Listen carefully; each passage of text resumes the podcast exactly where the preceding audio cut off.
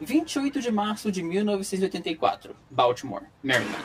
Um comboio de 15 veículos sai na calada da noite para evitar interferência. Seu destino? Indianápolis, Indiana. O plano para conseguir fazer o caminho sem problemas é dividir os caminhões em três rotas diferentes para confundir a polícia de Maryland. E assim conseguirem cruzar a fronteira de Indiana, ganharão escolta armada até o destino final da polícia do estado. Parece um plano de escapada perfeita, talvez um roteiro de filme de ação, mas é apenas uma franquia da NFL mudando de cidade. Seja bem-vindo às realocações.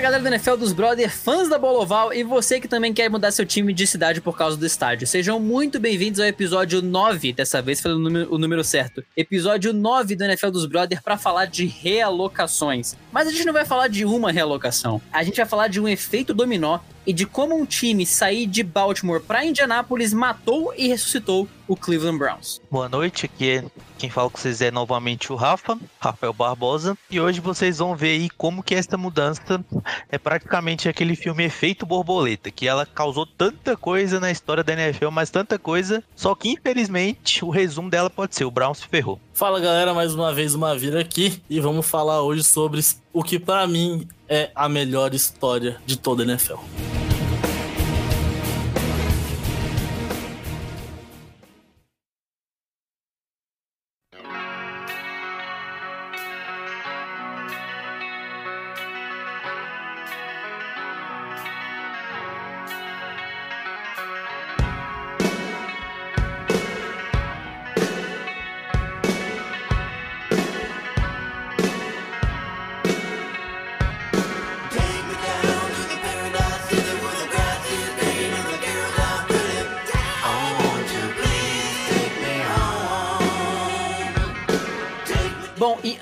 Começar a falar dessas realocações em específico, vale o panorama inicial. Essa pauta foi uma sugestão da Julie Vietes, ouvinte aqui do, do NFL dos Brothers, que me veio com uma pergunta, na verdade. Não foi nem uma sugestão direta de pauta.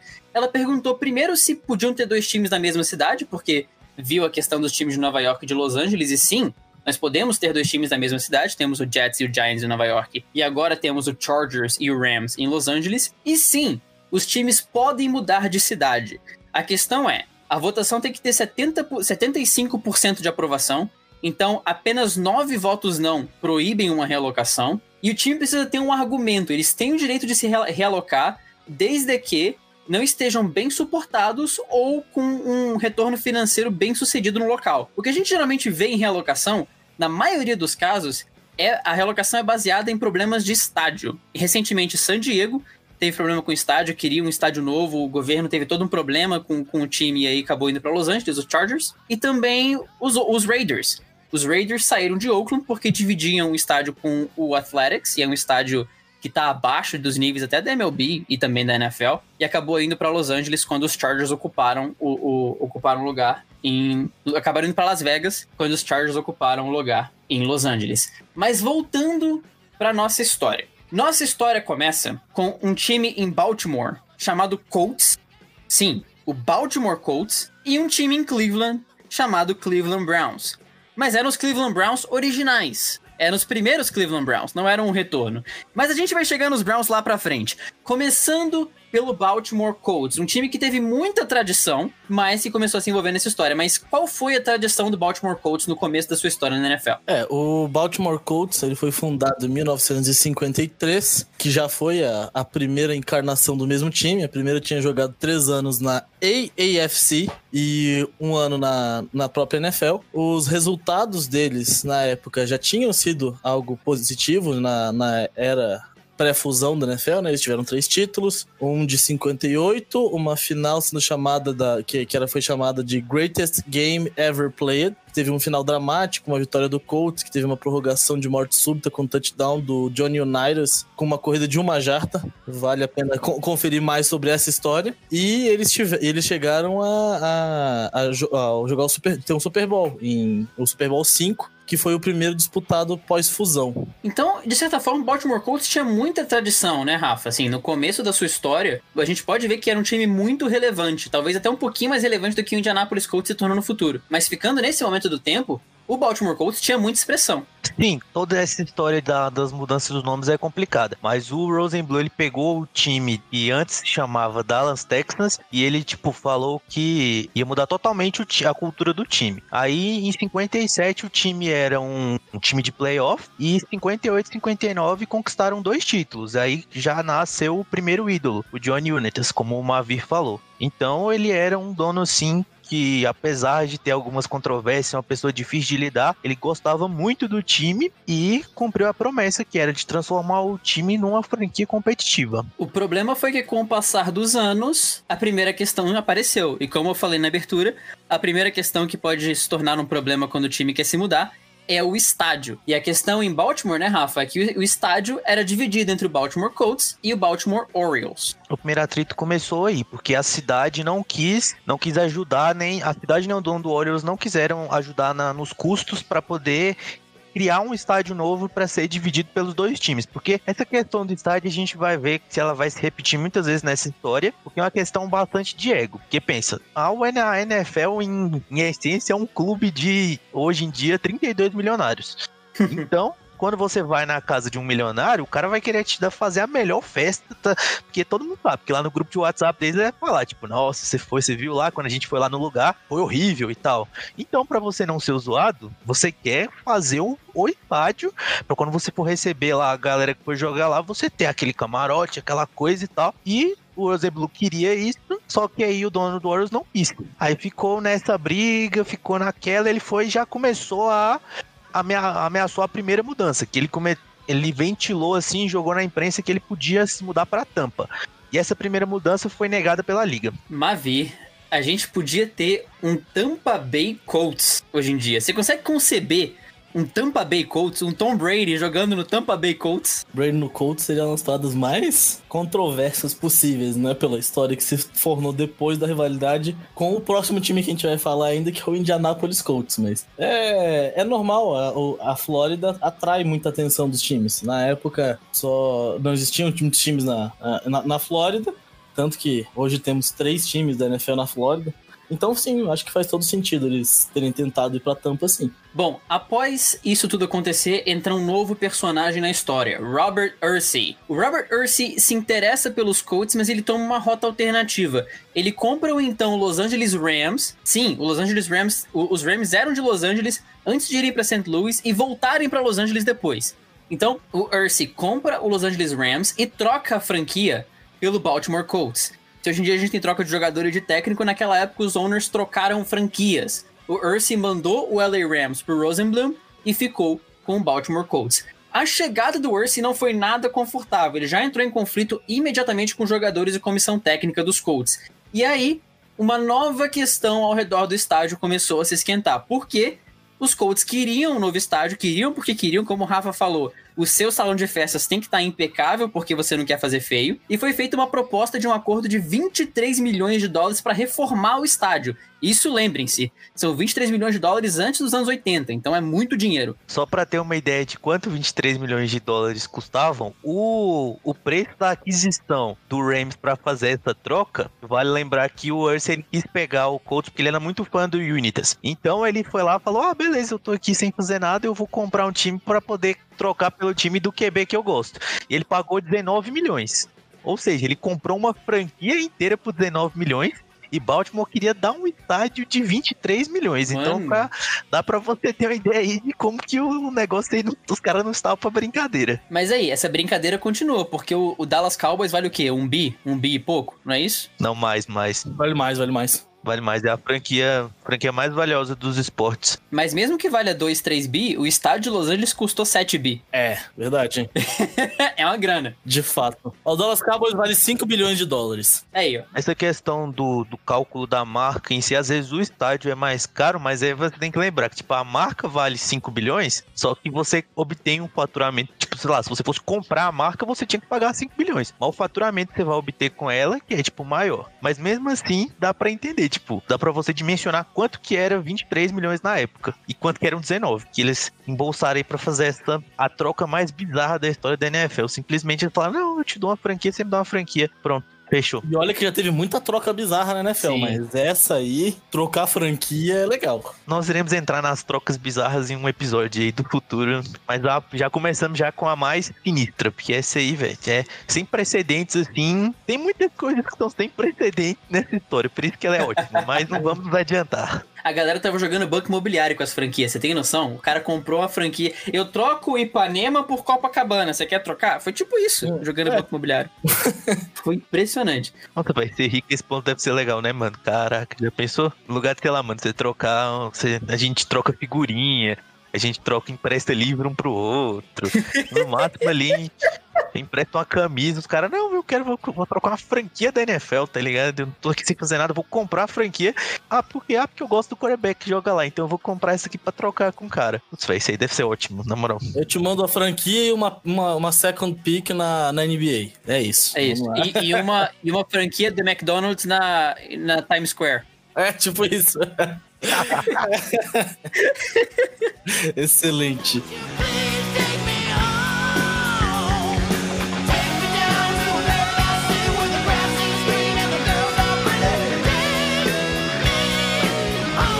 Retomando o ponto histórico que a gente estava. Baltimore ofereceu um projeto de 23 milhões, que era uma grana violenta, para reformar o estádio, e os Colts recusam. Em 81, um acordo de 2 milhões é aceito, mas apenas por dois anos. E a gente chega em 83 e acontece um caso bizarro. A gente viu no draft do Eli Manning que ele é draftado pelos Chargers, se nega a jogar, a jogar pelos Chargers e é trocado pelo Philip Rivers no dia do draft. Mas isso já aconteceu. Porque no draft de 1983, Rafa, um certo John Elway foi draftado pelos Colts. É, a galera fala que ele não queria, o negócio dele não era com o Colts.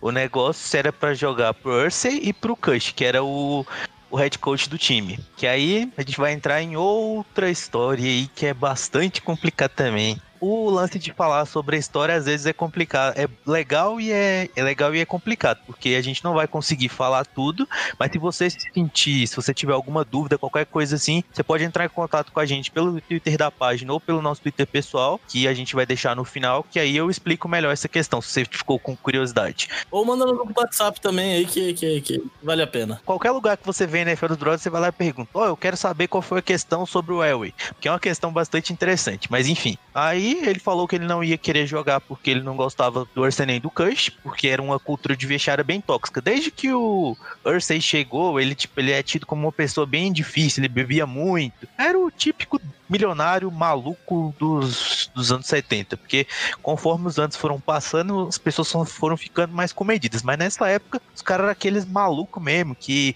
andava com coelhinha da Playboy pra cima e pra baixo. E ele era mais um desses. O mais próximo que a gente tem visto hoje em dia é o Jerry Jones, né? Ainda tá bem longe. Sim, É, é, perto desses caras, o Jerry Jones é um santinho. também não. Torcedores, calma.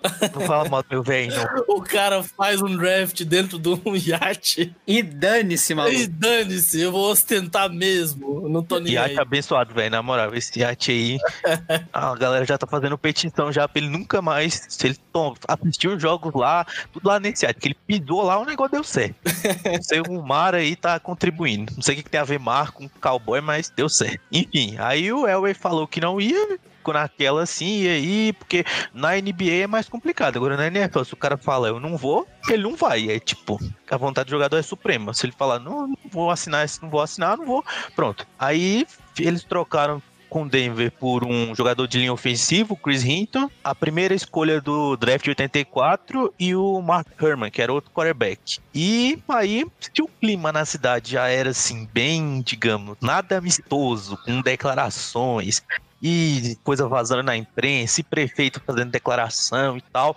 Aí piorou. Depois dessa aí que, que você imagina. O seu time, você, torcedor, você se imagina. O dono do seu time tá lá na posição para pegar um quarterback que era tipo um prospecto muito bom, que viria a se tornar um hall da fama, é o ídolo máximo de Denver. Aí você, não, ele não vou jogar no seu time porque o seu dono e o seu técnico são das pessoas tóxicas. O mesmo dono que fica aparecendo bêbado nos lugares e que fica e que fica falando coisas enviesadas pela imprensa, falando de ir embora e não sei o que. Por mais que ele negasse tempo, mas todo mundo imaginava que um dia ele podia sair, porque ele não tinha essa relação boa. E o poder público também não gostava muito dele, porque querendo ou não, nos Estados Unidos tem muito isso, da franquia ser o rosto do estado. Aqui no Brasil a gente não tem muito essa noção, porque tem, sei lá, no mínimo dois, nos estados que tem tradição no esporte, tem no mínimo dois times grandes. Então não tem esse de, ah, por exemplo, o, o rosto de Minas ser o o rosto de rosto Rio ser o Flamengo, o rosto de São Paulo ser o Corinthians. Não. Existem os times assim que são maiores, mas é totalmente dividido. Agora, nas ligas americanas, não. Ainda mais na NFL, que é a liga assim, mais glamurosa, que é o esporte mais glamuroso e etc. Que é o que é o mais show. Então, se você tem uma franquia disfuncional na sua cidade, a imagem como todo da cidade fica bem, digamos, arranhada. E é um ponto interessante você citar isso, porque no começo a gente falou, as realocações são permitidas? São, desde que o time não esteja bem baseado e que ele não tenha uma situação financeira agradável. Mas lógico, um Green Bay Packers vai se mudar? Não vai. Um Dallas Cowboys vai se mudar? Não vai. Hoje em dia, um New England Patriots vai se mudar? Também não. Então, muito da questão é você achar uma identidade pro seu time também. É, é bom, bom salientar que o Packers ainda tem mais motivos para não poder se mudar, né? É o único time que realmente tem um contrato com a cidade, então eles não. Eles não podem, mas os outros times não, não, não sairiam de jeito nenhum de qualquer forma. Não imagino nem o Giants, por exemplo, fora de Nova York, eu acho que é alguma coisa impensável. Se você parar pra pensar, se até nos Color Rush esses times mais tradicionais, tipo o Cowboys, o Giants, a galera foi aqueles color rush assim, bem assim, hum, vou colocar só a camisa, vou inverter a paleta de cores. Você não viu um, um Cowboys, um Packers com aquelas camisas berrantes, não. Tão tradicionais são essas marcas, que é aquela coisa, que é aquela coisa da cultura americana de sempre, de sempre ter aquela coisa da tradição, aquela coisa assim que você olha e sempre sabe que tá lá. Então tem, uns, tem alguns times, por várias questões, não só mérito esportivo, mas cultural, que tem esse status. Então, se você não consegue nem mexer no uniforme, Imagina você virar pro Green Bay Packers e falar, não, agora vocês vão jogar é, na Flórida. Isso é impensável de falar. Não, pois é, e você... É, essa é toda a questão que permeia os times. Então, esses times que se movem muito, um, um Rams, que já foi para Los Angeles, foi para St. Louis, voltou para Los Angeles, um Raiders, que já foi de Los Angeles, foi para Oakland, foi para Vegas agora, ou um Chargers. O problema do Chargers ano passado foi justamente esse. Eles foram para Los Angeles, mas eles não têm torcida em Los Angeles. Então o estádio era predominantemente torcida contra. Esse é todo, esse é o X da questão. Você conseguir ser a cara do estado, a cara da, do, do cenário esportivo dali. Porque aconteceu isso. O Chargers foi para Los Angeles, mas não é uma questão automática. E você já tinha o Rams, que já foram de Los Angeles. Então para eles foi muito mais fácil retomar esse status. Os Colts estavam atrás disso e ao mesmo tempo Baltimore tava nessa questão de a gente não quer perder a franquia porque ela é muito boa financeiramente, tem toda a questão de turismo também que atrai gente para ver jogo. É uma franquia que tá muito bem na NFL, tem toda uma tradição, mas ao mesmo tempo o Urzi tá criando uma cena maluca, ele tá criando casos, eles têm que pagar a nota pelo estádio, ele quer um estádio milionário, eles não têm esse dinheiro. Você fica numa sinuca de bico. Eis que, em 1984, o Ursi invade a entrevista do prefeito totalmente fora de si, totalmente insano, maluco, para dizer que os Colts iam ficar em Baltimore após o rumor de mudança para Arizona. Então, se a gente já teve uma possibilidade de Tampa Bay Colts, agora a gente teve uma possibilidade de Arizona Colts. E o Cardinals já tava lá, tá? Meu Deus. Não, eu acho que ia ser mais bizarro ter Arizona com duas franquias hoje em dia do que LA, sendo bem sincero. Alguma dúvida? Não tem público para isso, nenhum, tipo zero. Mal pro Cardinals tem. É.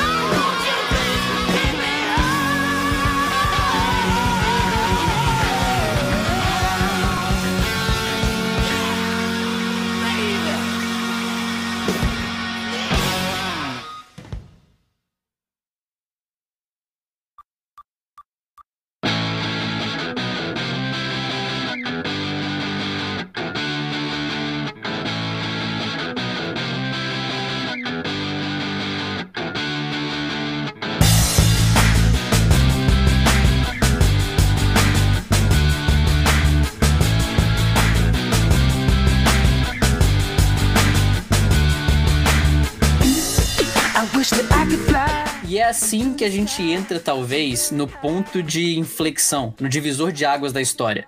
Aquele ponto que a gente pegou lá na entrada.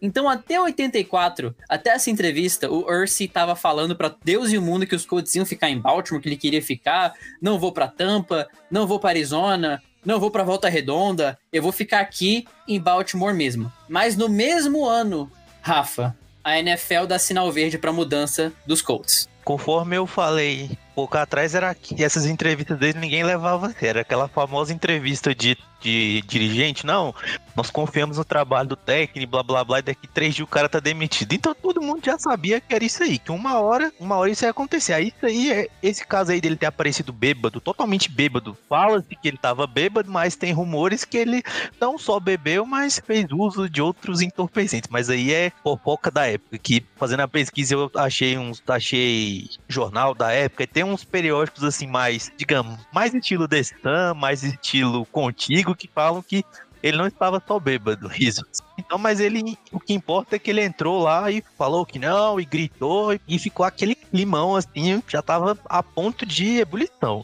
Ao mesmo tempo, a NFL estava brigando com o Raiders. Sim, o Raiders que a gente já citou aqui que mudou 50 vezes, para você ver como é que vai tudo se ligando e vai tudo virando uma, uma confusão só. Então eles já estavam, eles já estavam nessa briga aí para tentar porque a, pra NFL não era interessante tirar um time de Los Angeles.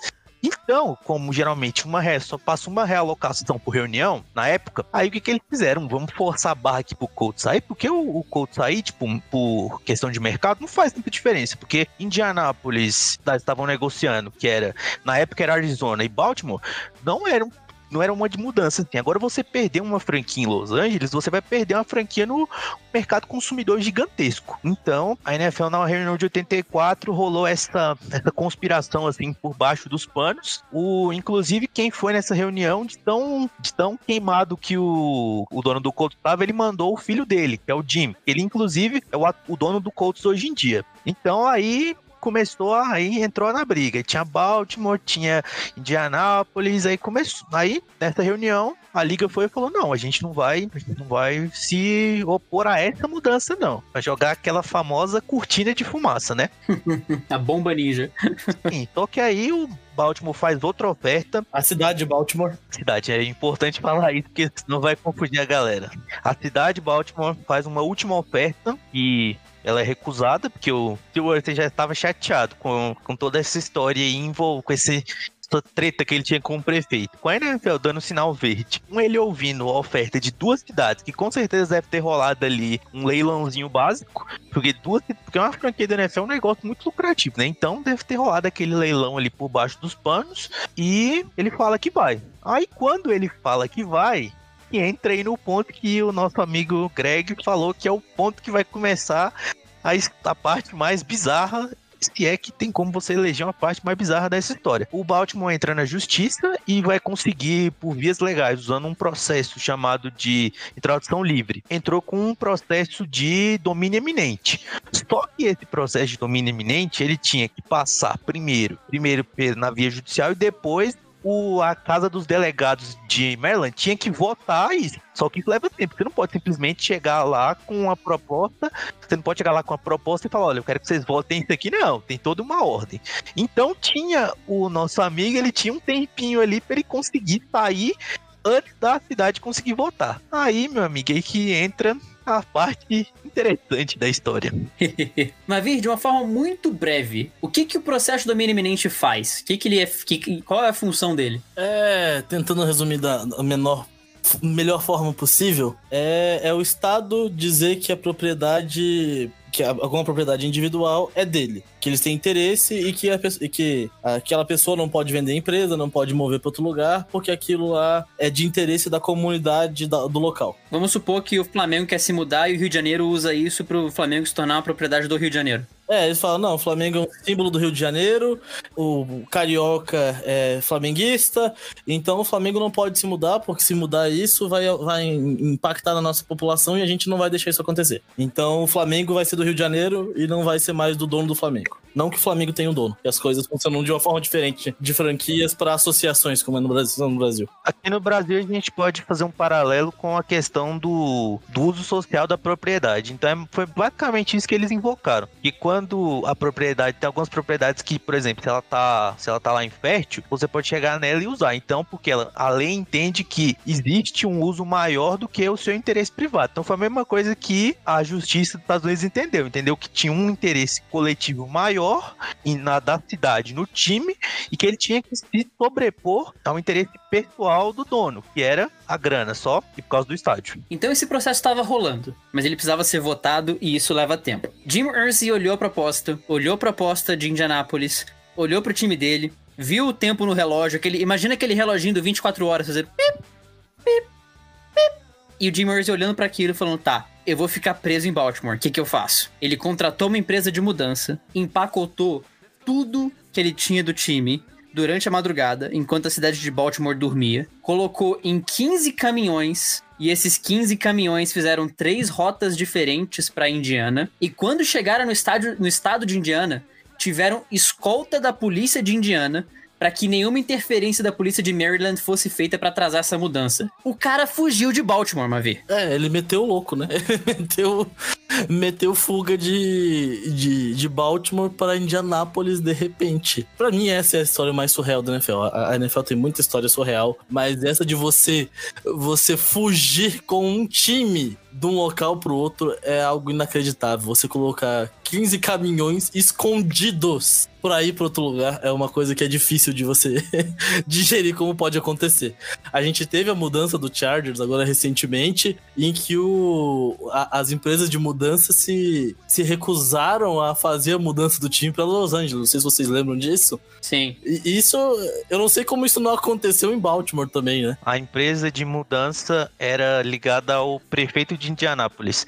Ah. ah, viu? Aí faz mais sentido, porque. Tem todo o stealth por trás do negócio. Isso significa que você mandou 15 caminhões de Indianápolis para Baltimore para trazer na calada da noite um time de futebol americano. Melhor que isso, só se tivesse um caminhão só para levar os jogadores dentro.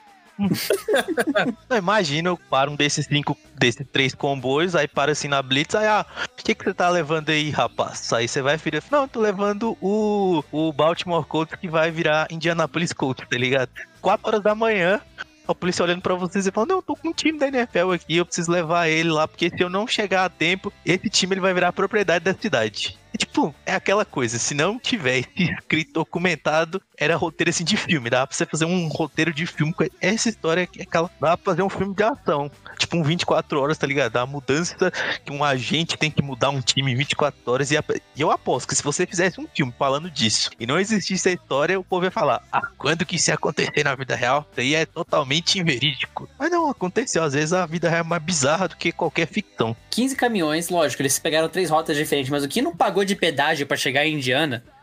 não tá escrito, brother.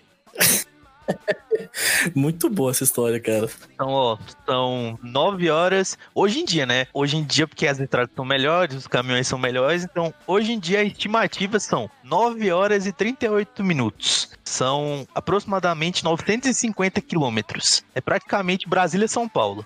Os caras foram de 15 caminhões de noite. Fizeram Brasília é, é a mesma coisa. Ah, não, vou desmontar o Palmeiras aqui e vou levar para Brasília. Foi isso que eles fizeram. Tipo, pra você, espectador, espectador não, ouvinte, conseguir visualizar. É como se eles tivessem empacotado o Palmeiras e falado, não, eu vou com o Palmeiras para Brasília. Agora imagine isso acontecendo de madrugada. Imagina o carinho do torcedor palmeirense vendo isso acontecer. Foi o que aconteceu na manhã seguinte, cara. É tipo, cadê o time que eu torcia que tava aqui? Não tem mais. Eu acho que eu nem consegui nem processar. Eu abri o jornal assim, o time mudou. Mano, como assim que o time mudou? Tá lá a notícia: ah, 15 caminhões levaram o time pra ah, uma cidade a 900 quilômetros daqui, mais de 900 quilômetros daqui.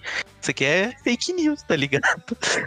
Eu acho, eu ia totalmente falar, não, alguém a, procura a agência Lupa aí, porque isso aqui é fake news, isso aí não, não, não tem base. O, é porque a gente para pra ver como é que foi essa temporada agora do, do Oakland Raiders, a última em Oakland. Teve toda aquela carga sentimental, da despedida, do último jogo no estádio, último isso, último aquilo o, o time se despedindo, por mais que não tenha saído tudo bem lá, houve uma certa cerimônia, assim, pra saída. Agora, o, o, o Colts não teve nem. A Baltimore não teve nem tempo de se despedir, não teve nem um tchau, um volte, volte logo. Não. Foi tipo, adeus. essa questão é tão complicada que, conforme nós vamos ver daqui a pouco, dando um spoiler de alguns minutos, às vezes até pessoas que se odeiam entram em acordo ali para poder protestar para ficar. Porque é uma coisa assim, como a gente, como a gente falou antes, é essa, essa coisa da tradição dos Estados Unidos é muito forte, essa cultura assim de você ser ligado ao seu estado. Por isso que o, o sentimento que as pessoas têm pelo college é até bem mais forte, porque como a universidade começou lá e vai morrer lá, não tem como ter essas mudanças, então até o sentimento é até mais forte. Agora, um time da NFL, mesmo tendo isso, ainda tem essa coisa da identificação com o estado, que é o meu estado, só é, são as cores do meu estado, pá, pá, pá. Aí imagina, você perder isso, tipo, da, literalmente da, do dia para a noite. Que foi, tipo, literalmente, literalmente, não foi, não foi um, uma brincadeira, não foi um ditado popular, foi literalmente da noite para o dia. Tinha um time aqui, mesmo é aquela brincadeira que você faz com o neném. Cadê o time que tava aqui? Aí você abre, sumiu. Foi isso.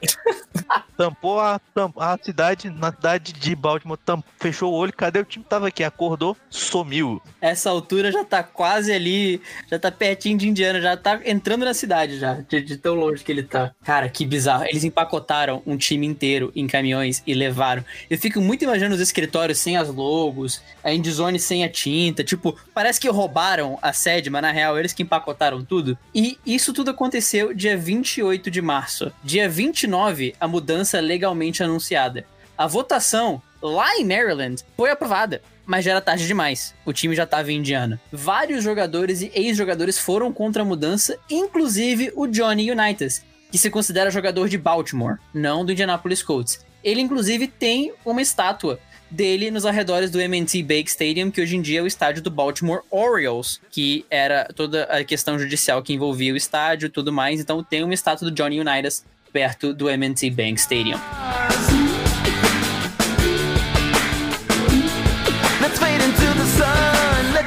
Então, nesse momento, antes da gente ir para a próxima realocação, porque sim, essa foi só a primeira. Nesse momento agora, a gente tem Indianapolis Colts, Baltimore sem time e Cleveland Browns. Mas por que que vocês estão citando Cleveland Browns desde o início? Vocês vão entender agora. Depois das declarações contra a mudança dos Colts para Indianapolis, o Art Modell, dono do Cleveland Browns, se recusa a dividir os lucros do Cleveland Stadium com o Cleveland Indians, o time de beisebol que usava o mesmo estádio. E se recusa também a participar do projeto do Gateway Project, que seria uma renovação e foi o mesmo projeto que deu as casas dos Cavaliers e dos Indians. Então, mais uma vez, Rafa, a gente vê um estádio que é dividido entre beisebol e futebol americano dando problema, mas agora é em Cleveland. Sim, a mesma, o começo da história é parecido, o final vai ser diferente, mas é aquela coisa. Queria um estádio melhor, porque quem já assistiu já jogo do Oakland lá com o estádio que eles dividem, a gente sabe que o gramado não fica aquela coisa, porque MLB é uma temporada mais longa, tem as diferenças de piso, então o estádio já não, já não fica aquela coisa apresentável. A configuração de camarotes é mais difícil de fazer quando você divide um estádio, porque a configuração de público é diferente, enfim, é uma coisa total, é uma coisa assim que não tem como você fazer aquela logística que eles gostam. E aí começou essa briga de novo. Ah, e a gente vai ou não vai? Começou, vai ou não vai, vai ou não vai. Ele deu o showzinho dele, fez a birra, falou que podia, que o Indians podia ir, e futebol americano pagava, só que ele esqueceu que tem mais jogo, tem mais jogo de beisebol que mais jogo de futebol americano. Por mais que o ticket seja mais alto, no final a quantidade vai ser maior. Então ele começa a sentir a perda da receita do, do beisebol, ele começa a ter dificuldades financeiras, ele atrasa pagamento, não tem para fazer investimento, não tem para assinar novos jogadores. Então ele chega lá no chega em Cleveland e fala que ele queria 175 milhões de tech dollars para reformar o Cleveland Stadium, mas a proposta dele não é prontamente atendida. Quando ele não é prontamente atendido,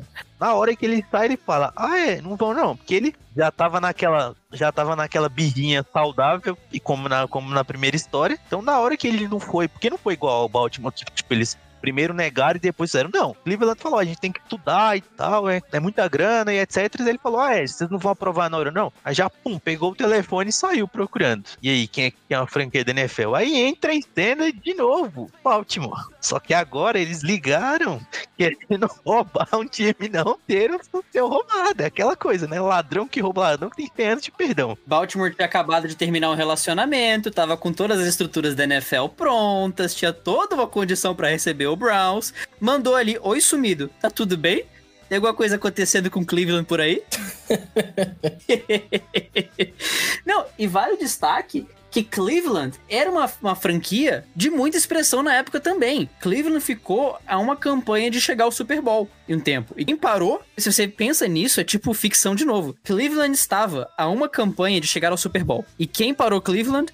O Denver Broncos, comandado pelo John Elway que ia ser draftado pelos Colts lá atrás e se negou e foi trocado para os Broncos. Então Cleveland ficava sempre esbarrando em outras franquias e não conseguia chegar ao Super Bowl. Ficava sempre tentando e não conseguia. Era uma franquia de muito nome. É uma das franquias com. É, é, ainda é, né? Mas na época era uma das franquias com mais tradição na NFL. E em 6 de novembro de 95, em uma coletiva de imprensa, Art Modell anuncia que o time estaria de mudança para Baltimore em 96, alegando que a cidade não tinha como suportar a construção do novo estádio. Lembrando que ele pediu 175 milhões de dólares. A gente volta em Baltimore, o Jim Irsay estava pedindo 23 milhões. Ele está pedindo 175 milhões de dólares. Por mais que o tempo tenha passado, ainda é uma diferença considerável. E só uma, já que você falou de curiosidades históricas, que é o resumo desse episódio. A gente falou muita coisa, mas o resumo é: o universo odeia o Browns. Porque no dia seguinte, teve esse dia, né? Dia 6 do 11 de 95, ele deu essa entrevista. E no dia 7, eles demitiram um certo head coach. E foi virar treinador de DBs em um outro certo time. Esse certo head coach, quem era, Greg? Você sabe? Bill Belichick. Sim, e quem era a franquia, Greg, que ele foi, que ele foi ser treinador de defensive back? Foi Jets ou Giants? Agora eu tô em dúvida.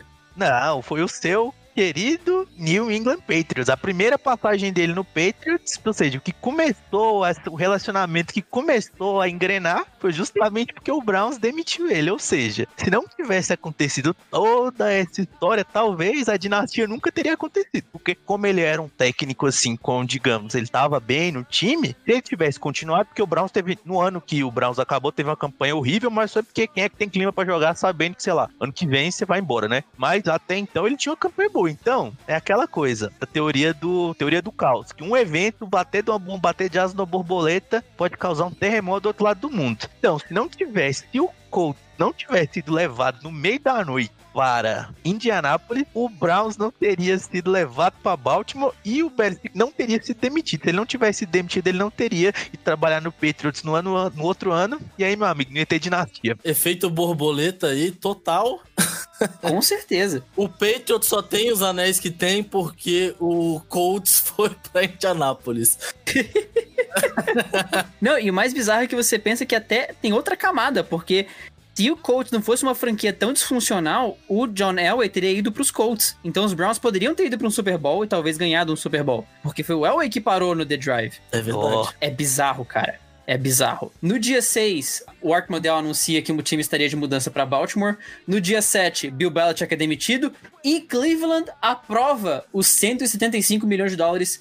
Mas Model, mesmo assim, se recusa, fala: agora sou eu que não quero, eu tô indo embora e fala que a franquia vai para Baltimore mesmo assim. A cidade de Cleveland processa o Browns e Maryland, juntamente com diversos processos de ticket holders e, e fãs, e protestos pela cidade começam. Eu acho, uma vez, que, que a, a, população de Cleveland não levou numa boa. O time tá indo para Baltimore. É um time histórico, um time que, que faz homenagem ao, ao homenageado no, do, ao, do estado. Por sinal, merece até um episódio inteiro de um podcast para ele não tem como a, a, a, torcida não ficar até mais furiosa do que já estava a torcida de Baltimore com o Colts. Eu acho que até foi, é um impacto até maior, porque querendo ou não, acho que o, o a, a, história de, do Cleveland, do, do, do Browns em Cleveland já era maior do que era a do Colts em Baltimore. Não sei o que vocês pensam a respeito, mas é, é, algo impactante de se pensar. Fora os títulos, fora tudo que tinha, né? Não, pois é, porque era um apego até emocional, né? Baltimore tinha uma tradição porque era uma franquia boa, mas a cidade já tava com problema com o Jim Mersey. Então, assim, a mudança ela foi sentida pela população sim, mas não tinha esse apego histórico e torcedores de gerações que torciam pros Browns e o, toda a história do nome e tudo mais. Então, eu acho que Cleveland sentiu muito mais do que Baltimore essa mudança. É, ainda mais que Ohio é um estado que respira futebol americano, né? Hall da Fama é lá. Kenton é lá. O futebol americano começou lá. Os protestos foram tão intensos, Rafa, que teve um famoso Steelers e Browns que uniram, que, que uniu as duas torcidas. Sim, foi o que eu falei lá em cima, que você imagina, você falar que imaginar, nossa, teve os fãs do Steelers se juntaram com os fãs do Browns para fazer um protesto. É tipo completamente impensável. Esses jogos dessa divisão são conhecidos por ser os jogos mais violentos, assim, já teve diversos incidentes. Inclusive tem o, o rumor que o Antônio Brown começou a ficar meio disfuncional depois de ter um jogo dessa divisão aí, que é porrada, os jogos sempre tem gestão. Teve aquele lance do AJ Brown. Sempre dá, nessa divisão aí, é sempre, ó. A capacetada do ano passado. Chama o Vontaze Perfect. Não, o Vontaze Perfect, acho que ele em jogo de divisão ele deve ter, sei lá, uns 10 incidentes disso aí. Isso aí dá pra fazer, dá pra fazer um podcast inteiro só porradarias nos jogos desta divisão. Que na época não, na época não era assim, porque o formato de divisão era diferente, mas mesmo assim a rivalidade já existia. Então os, os torcedores do Steelers, eles queriam continuar com a rivalidade que eles entrar no protesto junto. Para você ter uma ideia como é que essa tradição é tão grande. Eu acho que aqui, por exemplo, se você virasse aqui e falasse, ah, o virasse pro Mavi. Ô, Mavi, o Grêmio tá indo embora do Rio Grande do Sul. Você ia ficar triste? Pior que eu ia. eu, eu ficaria, porque eu, eu gosto muito da rivalidade, então. Rafa, é a gente perdeu o Fla-Flu, cara. Não, é, não, o Fluminense ia ficar chateado, agora o resto não. Pior. fui pego no meu próprio, eu fui pego no meu hum. próprio argumento, é porque eu, eu não hum. lembrei do Fla-Flu. O resto, o resto podia ir embora. Agora o Fla-Flu aí ia ser complicado, né? É, então. Mas sim, é bizarro. Eu não sei se eu brigaria pro time ficar lá. É. Eu triste, mas agora falar que eu ia lá pro meio do fazer protesto pro time ficar aí já é Não, aí já é demais. Aí... Rafael Barbosa na porta das Laranjeiras fazendo um protesto pro Fluminense ficar no Rio.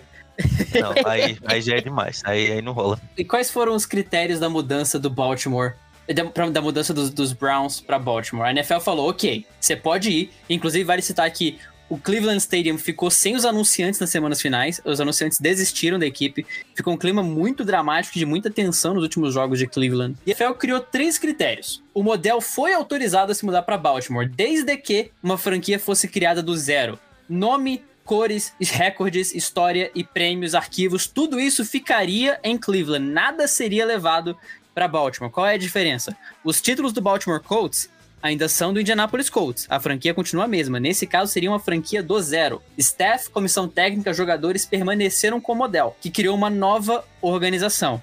Então, o Cleveland Browns, sendo ele comissão técnica, jogadores e estrutura, foi levado para Baltimore, mas ele não se chamou Baltimore Browns. Qual foi o nome da franquia, Rafa? Baltimore Ravens. Ele fundou uma nova organização do, zero para poder passar, porque como o Browns tinha todo esse histórico e etc, aí não tinha sentido você ter um time chamado, não, não, não, como a Abby falou, é homenagem a uma pessoa que foi lá de Cleveland, etc, blá blá blá. Não tinha como você chegar lá, o Baltimore Browns, tá ligado? Aqui por causa do Jim Brown. Meu Deus, que travada que deu agora com o Baltimore Browns. Não dá Nossa. pra pensar, tá ligado? Eu cheguei, eu travei aqui, eu até esqueci o que que eu tava. Foi tão bizarro que você não consegue consegue. É tipo uma coisa assim, sei lá, é a mesma coisa se imaginar um. É a mesma coisa que eu falei, um Florida Packers, tá ligado? É um Toronto Giant. É um, é um negócio assim. Toronto qualquer coisa no futebol americano vai ser estranho. Toronto Jaguars não me ofenderia, porque é o Jaguars. É, é. Só quem liga pro Jaguars é o nosso querido ouvinte, Bugão. É nós, Bugão. Esse é exclusivo. O nome do Baltimore Ravens foi escolhido por votação popular e ele homenageia o poema de Edgar Allan Poe, O Corvo, que aí foi, foi daí que veio o nome Baltimore Ravens. Então, em 96, a gente tem agora Baltimore Ravens, Indianapolis Colts e Cleveland está sem time, por enquanto. Como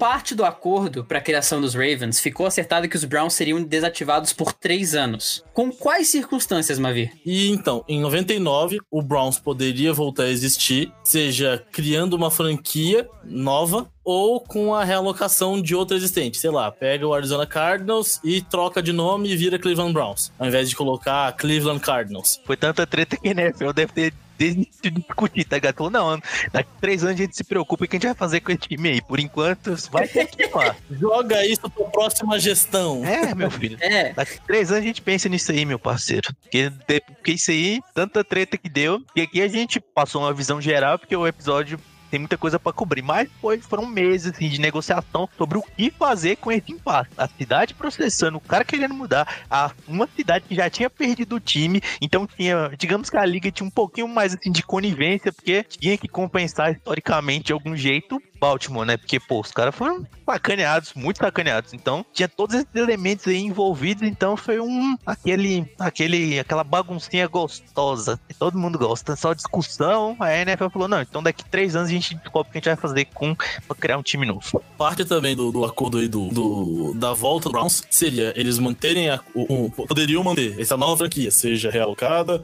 ou seja, cara, eu acho que se fosse realocada ia ser muito mais complicado de fazer isso, né? Muito mais. A gente ia ter mais 30 minutos de podcast. É. A nova franquia poderia contar com nome, cores, história, recordes, prêmios e arquivo do Browns que estavam em Cleveland e que morreram quando foram para Baltimore. Manteve aqui e foi lá.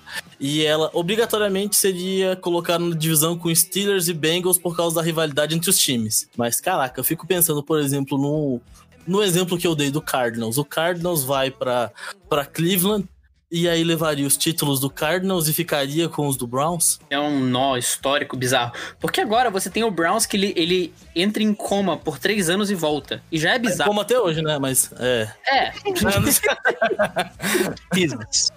Mas imagina assim, com duas histórias. O Browns ele podia ser campeão três anos seguidos, sei lá, e só um ser do Browns original e os outros dois serem da outra franquia. Caraca, é muito complexo isso, velho. Isso é igual quando você tá jogando, igual você tá, quando você tá jogando Metal Gear, aí você faz uma coisa que quebra a história, aparece tipo na tela assim, ó, Time Paradox. Esse é isso aí, tá ligado? Se mudasse um time pra ser o Browns e aparecer na tela, assim, na tela do mundo, assim, ó, Time Paradox. O NFL falou que a possibilidade existiria, mas eu acho que se fosse acontecer mesmo, eles iam dizer: Não, brother, fica aí. fica de aí. Aqui, ó, constrói do zero, vamos parar com isso. Não vai dar, não vai dar confusão. Não arruma essas confusões, não, Leônidas. Ia ficar esse limbo igual tem lá no Golden State, que aí o time foi desativado, aí virou Oklahoma, e aí tem essa eterna questão sobre os anéis. Aí imagina você tendo dois, duas franquias, assim, digamos, bem velhinhas, que era o Cardinals no caso. Imagina duas franquias bem velhinhas para você decidir quem era de quê. Imagina torcedores das duas. Tipo, não, agora meu time ele é o Browns, mas ele era o Cardinals, então eu vou torcer pra quem? Aí a torcida lá chega lá e recebe o, o Browns, recebe lá o time do Cardinals e fala: Não, esses caras são Cardinals, eu vou torcer. Não, isso aí, isso aí eu queria que tivesse acontecido só porque eu queria ver como é que ele ia dar um jeito nisso aí. Você, a gente chega em 99, o Browns volta a existir, ele é colocado na, na divisão, na AFC Central. Sim, AFC Central. Juntamente com Steelers, Bengals, Ravens, só pela sacanagem, Titans e Jaguars. Na verdade, ele foi colocado na divisão divisão juntamente com Steelers, Bengals e Ravens, justamente pela rivalidade. E os Browns recrutam novos jogadores através de um draft de expansão realizado em 99. Então a gente chega em 99, nós temos Indianapolis Colts, Baltimore Ravens e Cleveland Browns. Você olha para isso e fala: bom, tá todo mundo feliz. Baltimore e Indianapolis têm franquia e Cleveland voltou a ter o Browns. Qual é o problema? É que uma das franquias é o Browns. Exato. E o outro problema, meu amigo, é que no ano seguinte, em 2000, o Baltimore Ravens, com a estrutura que Cleveland estava montando, ganha o Super Bowl. E em 2007, o Indianapolis Colts ganha o Super Bowl. E durante todo esse tempo, o Cleveland Browns Reborn não fez nada. A última vitória de playoffs dos, dos, dos Browns, o, o, head coach dos Browns era Bill Belichick. Foi o que eu falei lá em cima. Esse episódio, a gente dá um milhão de voltas, mas sempre volta que Deus odeia o Browns. É isso. É muito impressionante você ver que deu toda essa volta para ferrar o Browns. Sim, os caras perderam o Belichick, perderam as duas escolhas que seriam dois Halls da Fama. Se não tivesse todo esse, esse peteco, provavelmente as escolhas seriam as mesmas, né? Porque a board era a mesma, então o Browns teria, tipo, Se imagine aí que o Ray Lewis teria jogado no Browns. Tipo, um dos melhores linebackers da história teria jogado no Browns e não no Ravens. Dois anéis do Super Bowl. O Colts, meu Deus do céu, é, é, é, é, é triste o coitado do Browns. O Colts teve só um cara chamado Peyton Manning, né? Assim. Ninguém! E agora, a NFL, depois de todo esse PT que parece que deu uma sossegada, depois só teve só a criação do, do Texans, e foi isso. Comprovando que toda essa mudança aí foi simplesmente pro Browns ferrar, tá ligado? Tudo isso aí foi um plano orquestrado por Deus, que por algum motivo odeia o Browns, então ele fez tudo isso aí pra ferrar o Browns. Cara, bizarro. Recapitulando, os Colts queriam um estádio novo em Baltimore, não conseguiram, saíram fugidos e foram pra Indianápolis. Cleveland, queria, os Browns queriam um estádio novo em Cleveland, não conseguiram estádio novo, foram pra Baltimore, que tava, tinha acabado de terminar a relação relacionamento e mandou um oi sumido pros Browns. Cleveland ficou assim, sem time, gerou todos os protestos. A NFL olhou e falou: relaxa, meu filho, você espera três anos, vai ter uma, uma, franquia da NFL de volta. Nasce os Browns. Não nasceram num berço de ouro, nasceram num berço de papelão, sem pé, que balança à noite. Que, cara, não teve uma, um time decente até hoje. Porque é normal, Mavir. A gente vê franquia nova, com draft de expansão, com tudo isso, entrando com um time fraco, mas melhorando com o tempo. Tampa Bay, por exemplo, a primeira temporada do Tampa Bay Buccaneers foi 0 e 14. Mas Cleveland não teve esse rebound. Cleveland não voltou a ser uma franquia de expressão. É, a impressão que eu tenho ainda do, do Browns é que eles queriam a qualquer custo voltar a ter o time. Dando lá os três anos, eles queriam ter de volta a equipe, voltar a ter a NFL em Cleveland. E eu acho que eles nem se programaram direito, não fizeram uma, um pensamento de gerenciamento de futebol americano, de tudo. E sei lá, eles montaram o time só para ter o time na cidade. A primeira impressão que dá é essa. E que até hoje eles não sabem muito bem qual é o norte do time, o time não tem uma, uma característica marcante. Até a própria modernização do time de logo, de uniforme, são uma coisa que é meio esquisita. Esses tempos eles lançaram um uniforme que eu particularmente gostei, mas 90% da, da, dos fãs de NFL consideraram um dos uniformes mais feios da NFL. É, a logo deles até hoje é uma coisa meio esquisita para mim também. O estádio também não é dos mais modernos, apesar de todo o dinheiro envolvido para construir ele. É um time que tem essa aura, assim, essa. Mas. É tipo o Botafogo. Aí é o clubismo atacando. Mas, mas é, mano, é. Desculpa aí quem é torcedor do Botafogo, quem é torcedor do Browns, mas é tipo, que é, se você for pegar a história, é um time que até a própria identificação que a torcida tem é de você ter um time assim que você sofre. Que até os próprios botafoguenses e os próprios torcedores do Browns mesmo quando, mesmo quando tá tudo dando certo, ele tem sempre, ele sempre tem essa, digamos, essa aura assim de não, vai dar errado e tal. É uma coisa assim, cultural da torcida, que cada torcida tem a sua cultura, né? E a, essa cultura do Browns é justamente essa. Tanto é que teve aquela promoção lá que quando ganhar, quando o Browns ganhasse, abrir geladeira para e abrir geladeira de cerveja na cidade inteira. E quase que as cervejas venceram, né? Infelizmente, sempre tem aquela coisa, né? Como diria Tim Maia, um nasce pra, um nasce para sofrer enquanto o outro ri. Então, na NFL, acho que as 31 franquias nasceram pra ter uma risadinha, menos o Browns. Inclusive, estou torcendo pra eles conseguirem pelo menos um playoff, porque eu gosto muito do Mayfield. Vai, Browns. Eu confio em você. O draft deles foi melhor, eles vão melhorar. Tempos melhores virão, torcedor do Browns. Todos os um torcedor do Browns que assiste nosso, que ouve nosso podcast, tem meu apoio aí. Um dia o karma volta. Aquela coisa. Tampa Bay tava 0 e 14 na primeira temporada, agora tem Tom Brady. Olha só. Exatamente. Sim. O mundo gira, rapaz. O mundo não gira, não, ele capota, brother. e é com essa nota que a gente finaliza o nosso resumo de três relocações, uma franquia que nasceu e espero que vocês tenham gostado.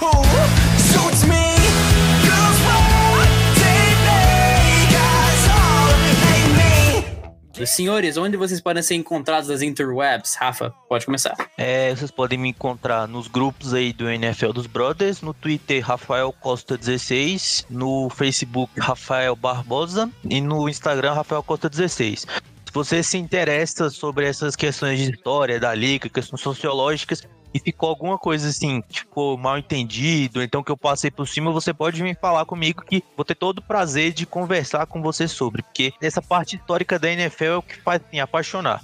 Todo mundo me chama de clubista, blá blá blá. E eu me apaixonei pelo meu time por causa dessa parte histórica. Então, recomendar a todos que, quando puderem, dar um dar uma olhada, porque realmente tem muita coisa engraçada, muita coisa bizarra que você ouve falar. Então, quem tiver interesse nessa área pode vir falar comigo que vou ter o maior prazer da gente trocar uma ideia sobre. É isso, me desculpe aí, torcedores do Browns, do Botafogo. Não foi, não fui querendo ofender.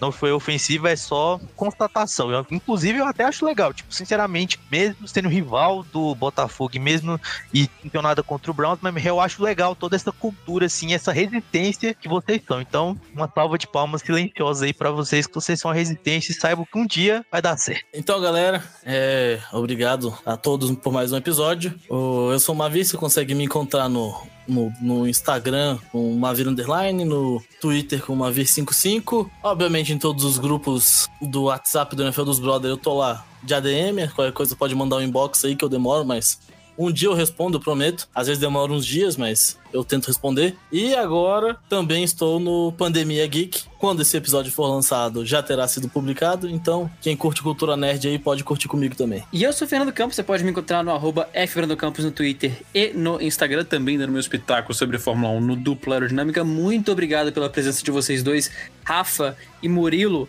pela pauta, uma pauta brilhante. E Atos Gabriel pela edição. É sempre bom destacar toda a equipe que tá por trás desta bagaça. Se você, querido ouvinte, nos escutou pelo Apple Podcast, não se esqueça de deixar suas cinco estrelinhas, porque elas são muito importantes para nós. E qualquer dúvida, comentário, revolta, crítica, você pode procurar o NFL dos Brother, arroba NFL dos Brother, no Twitter e no Instagram, e também facebook.com barra NFL dos Brother. Eu vejo vocês semana que vem falando sobre alguma coisa nessa off-season. Um abração para todo mundo, fique em casa, lava a mão e até a próxima.